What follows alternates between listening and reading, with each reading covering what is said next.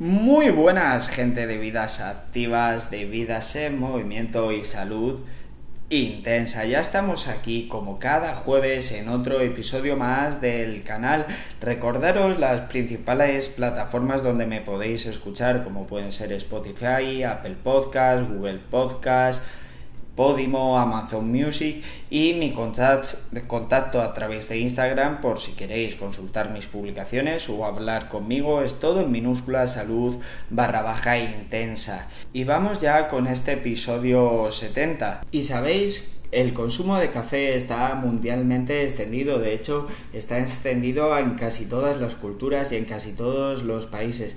Y algo que se consume tanto, que produce tanto dinero, va a tender a sobreestimarse para bien y para mal con lo cual va a generar mitos que no son reales ni mucho menos y se le van a otorgar beneficios que tampoco lo son porque ni todo es tan bueno ni todo es tan malo y con un producto tan consumido como el café se tiende a, mitificar o a desmitificar todo lo que hace y por eso hoy vamos a hablar de tres beneficios y tres mitos del café. Y dicho esto y puestas las cartas sobre la mesa, empezamos.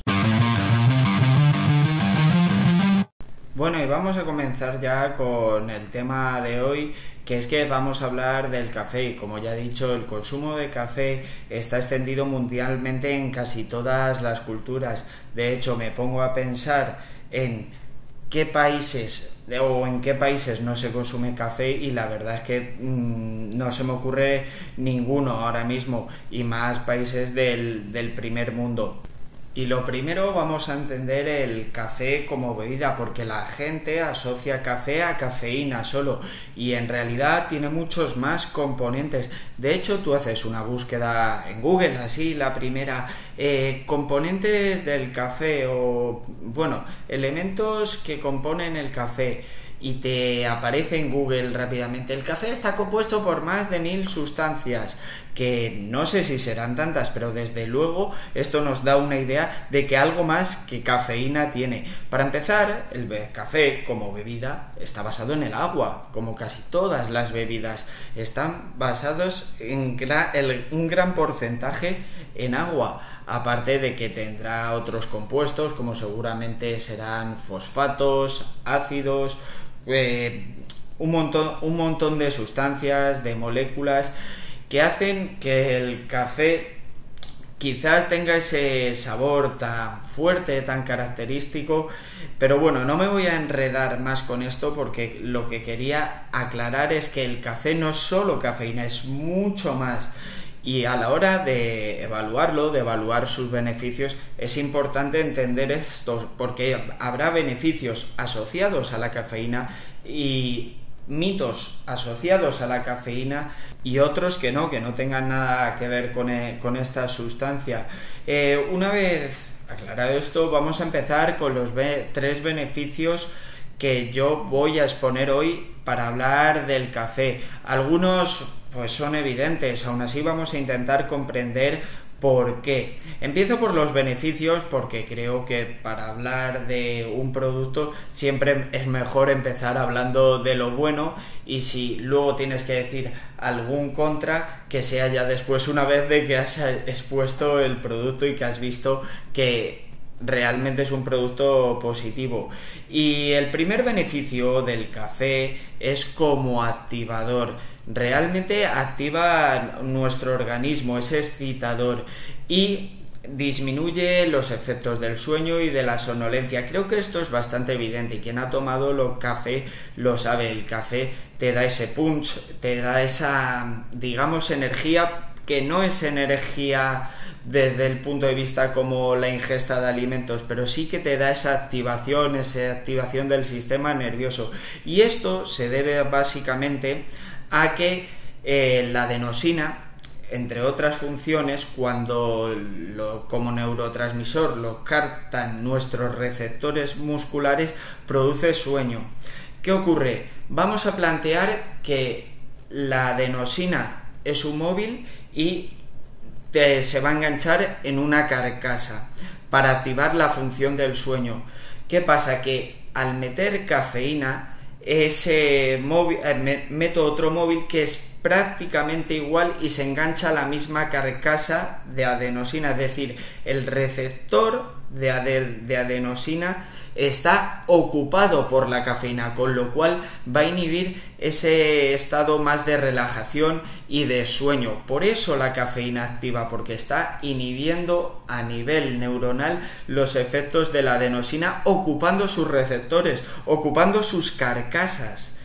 El segundo efecto y este ha ido evolucionando mucho durante el tiempo, pero yo bajo opiniones de mucha gente y testimonios de mucha gente puedo llegar a la conclusión de que es un beneficio real y es que el café favorece los movimientos intestinales, la contracción intestinal, es decir, que es buena para ir al baño, es buena para, para defecar.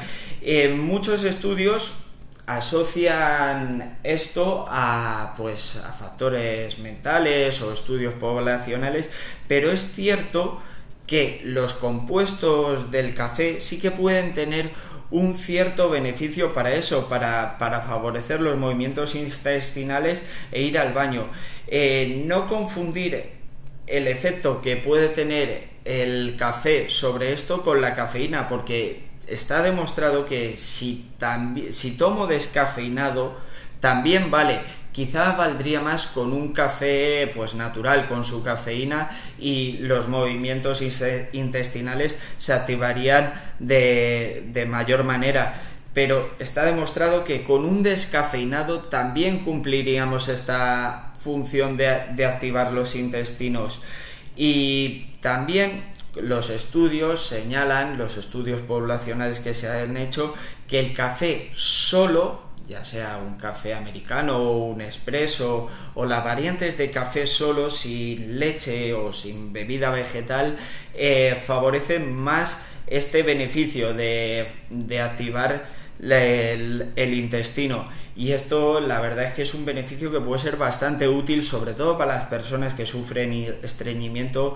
Ese café de por las mañanas les puede venir estupendamente. Y vamos ya con el tercer beneficio, y esto lo digo desde un punto de vista sobre todo subjetivo, porque lo he vivido mucho, es cierto que tiene cierta lógica y cierta base científica, pero principalmente lo comunico porque yo lo he vivido en mi piel y además de forma clara, y es que el café tiene un efecto saciante muy, muy grande, y esto a la hora de establecer una pérdida de grasa eh, puede ser bastante útil. Primero, vamos a ver por qué puede tener un efecto saciante. Respecto a la palatabilidad, es decir, al sabor del café, es un sabor muy intenso, muy fuerte, aunque lo aceptaremos, es un sabor eh, eso muy profundo, muy, muy intenso, que se siente mucho, con lo cual estos sabores intensos van a producir más saciedad a nivel de, de nuestro cerebro. Luego, aparte, como café no el descafeinado, el completo. La cafeína sí hay bastantes estudios que demuestren que es una sustancia que genera saciedad. Y aparte, eh, la ingesta de agua, lógicamente asociada al café. Y ya sabemos que una correcta hidratación previene la, ansiedad por comer, o sea, una correcta hidratación te mantiene y te ayuda a esa, a esa saciedad constante. Y es que se nota muchísimo, yo os lo digo, lo he vivido, etapas de definición más duras, donde hay momentos que dices, uff, necesito algo, algo que me sacie y que además sea un pelín dulce. Te tomas un café americano con un ligero edulcorante y te quedas mucho más saciado a nivel mental. Eh, yo al principio mm, me ocurría y pensaba que era desde un punto de vista fisiológico, que también lo es, pero ya una vez te acostumbras, eh, incluso mentalmente también te puede, a nivel mental, te puede producir e-, esa saciedad. Y bueno, he comentado estos tres beneficios, creo que algunos son evidentes, y otros pues no tanto. Pero vamos con un punto que yo considero ahora fundamental, que es tirar por tierra los mitos que se han ido haciendo sobre el café. Y es que hay algunos que, bueno, os voy a hablar de tres, pero hay alguno que me parece una auténtica barbaridad, que no tiene ni pies ni cabeza. Por ejemplo, vamos a empezar por el primero, que el café favorece el cáncer de pulmón. Pues esto es un mito muy evidente. Es que además no entiendo la correlación que puede tener el beber café, beber que es que no pasa por las vías respiratorias con el cáncer de pulmón. ¿Por qué surge este mito? Este mito surge porque estudios poblacionales de la gente se relacionaba quien consumía más tazas, había correlaciones evidentemente no 100% directas, pero había correlaciones entre quien consumía más tazas de café con cáncer de pulmón. ¿Qué ocurre? Remóntate unas décadas atrás y el consumo de café de las tazas de café venía asociado con el fumar. Siempre ha estado muy relacionado la hora del café con el cigarrillo. Entonces se estableció que había una correlación entre el consumo de café y el cáncer de pulmón. Y no, el, pero el cáncer de pulmón lo aumenta el consumo de tabaco. ¿Qué ocurre? Pues que, como digo, tiempo atrás, sobre todo, en la actualidad se sigue dando, pero no tanto. Tiempo atrás el consumo de café estaba asociado al consumo de tabaco. Con lo cual, este mito hay que tirarlo porque no tiene ni pies ni cabeza. El consumo de café no favorece el cáncer de pulmón ni de broma. Vamos con el segundo mito y es que el café deshidrata. Bueno, vamos a ver. La cafeína sí está demostrado que produce cierta diuresis y que puede producir cierta deshidratación. ¿Qué ocurre? Que como ya he dicho, el café no es solo cafeína. De hecho, la mayor parte o el mayor porcentaje de la bebida del café, no del grano, de la bebida, es agua. Entonces, ¿Cómo te va a deshidratar? Es cierto que la cafeína te puede deshidratar un poco, pero con el agua que estás consumiendo, pues ya lo, lo, cubres y lo superas de sobra. El café no deshidrata. Otra cosa es tomar cafeína como suplemento aparte y barbaridades que he visto yo de tomar en pastillas hasta un gramo diario de cafeína. Eso sí puede deshidratar, pero el consumo de café no deshidrata. Y el último mito que quería eh, comentar que es mentira es que favorece la desmineralización, que favorece la pérdida de calcio a nivel de, de, los tejidos, a nivel óseo, incluso que impide la absorción del calcio. Y es que sí, como he dicho, la cafeína tiene muchos beneficios, pero entre algunos de sus perjuicios, de sus desventajas, eh, deshidrata y también desmineraliza. Pero ¿qué ocurre? Que desmineraliza tampoco, descalcifica los huesos tan poco que a nada que le pongas al café un chorrito de leche, dos cucharaditas de leche o simplemente incluye, lo tomes en, en, un snack con algo de queso o con algún lácteo, ya, ya está, ya está solucionado, ya está cubierto esa desmineralización, con lo cual no tiene mucho sentido pensar que el café contribuye a la descalcificación de los huesos. No, mm, es que está muy compensado con otras cosas. Y bueno, estos son los tres mitos y antes tres beneficios que quería comentar. Eh, hay muchos más, yo me he centrado en los que considero más importantes, más llamativos y que algunos no se conocen tanto. Pero seguramente si buscáis en internet, bueno, de esto puede haber publicaciones. De hecho, ya os lo digo, hay publicaciones en revistas científicas, en blogs, en podcasts, eh, hay un montón y es un tema realmente interesante porque ya os digo, el café ¿Quién, ¿Quién, no ha tomado un café? Pues seguramente haya gente que no, pero está tan extendido, está tan interiorizado en casi todas las sociedades que, es, eh, es, es interesante saber esto. Y nada, no me entretengo más. Antes de despedirme, os recuerdo mi contacto a través de Instagram por si queréis seguirme y consultar mis publicaciones, es todo en minúscula, salud barra baja intensa y ahí hablamos de, de, lo que queráis.